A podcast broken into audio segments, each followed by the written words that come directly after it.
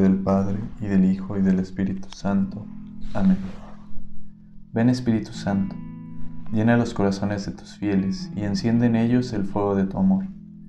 Envía, Señor, tu Espíritu, y todo será creado, y se renovará la faz de la tierra. Espíritu Santo, fuente de luz, ilumínanos y santifícanos.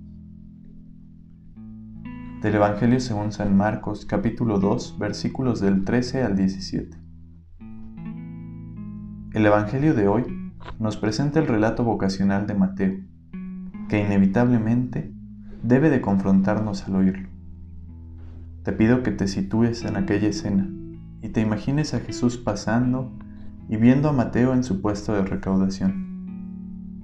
Recordemos que los recaudadores eran tenidos por traidores ya que servían al imperio romano quitándole su dinero al pueblo de Israel a través de los impuestos. El Evangelio nos dice que Jesús al pasar vio a Leví y le dijo, sígueme.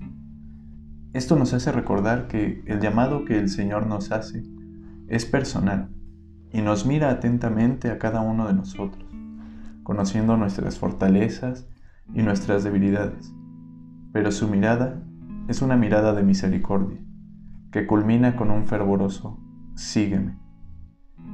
Jesús conocía perfectamente a Mateo, con sus debilidades y su traición al pueblo de Israel, y sin embargo lo llamó.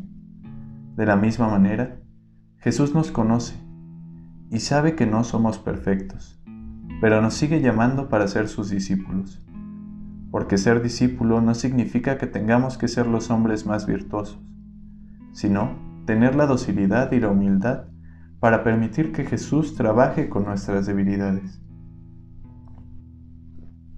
A veces parece que los hombres queremos tomar el papel de Dios y juzgar a nuestros hermanos, porque no los creemos dignos.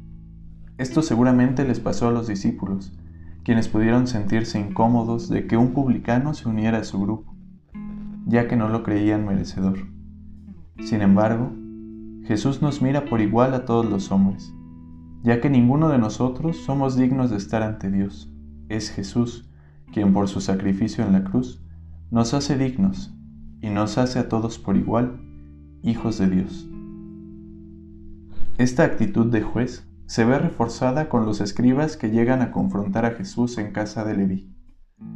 Lo confrontan por comer con publicanos y pecadores, a lo que Jesús responde, que no son los sanos quienes necesitan de médico, sino los enfermos.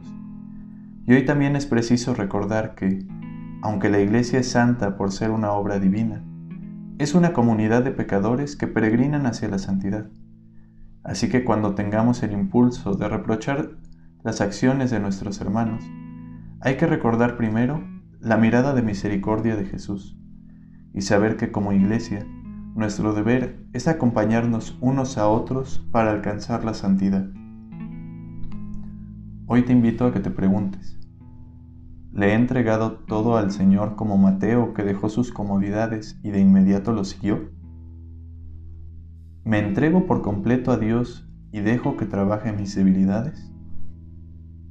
¿Soy misericordioso con mi hermano o me dedico a reprochar sus actos? ¿Qué estoy haciendo para caminar junto con mis hermanos hacia la santidad? Soy Ángel Luna Leiva, estudiante del Seminario de Tlalnepantla Nuestra Señora de los Remedios, del segundo grado de discipulado. Saludo a nuestros familiares, amigos y bienhechores del seminario. Que Dios los bendiga.